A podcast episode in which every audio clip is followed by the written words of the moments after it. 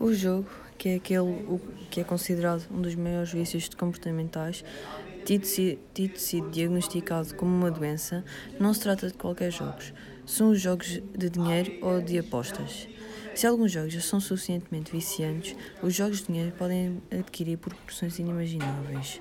Mas os jogos, mesmo sem serem de apostas, quando ajudados por mecanismos das redes sociais, também se podem tornar bastante viciantes. Muitos jogos disponíveis nas redes sociais podem pedir dinheiro para evoluir no jogo mais rapidamente, o que, sendo desagradável muitas vezes, pode ser um atalho fácil para passares à frente dos teus inimigos ou rivais. Uh, primeiros, primeiras compras podem ser só o início de uma espiral em que vão acabar por te pedir dinheiro para que não percas o ritmo.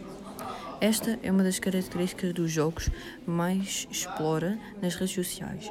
O utilizador não compra o jogo de uma vez, vai-o antes comprando à medida que se entusiasma. Porém, muitos jogos em linha têm este lado positivo. Permitem desenvolver capacidades de coordenação em equipa, de negociação e de comunicação.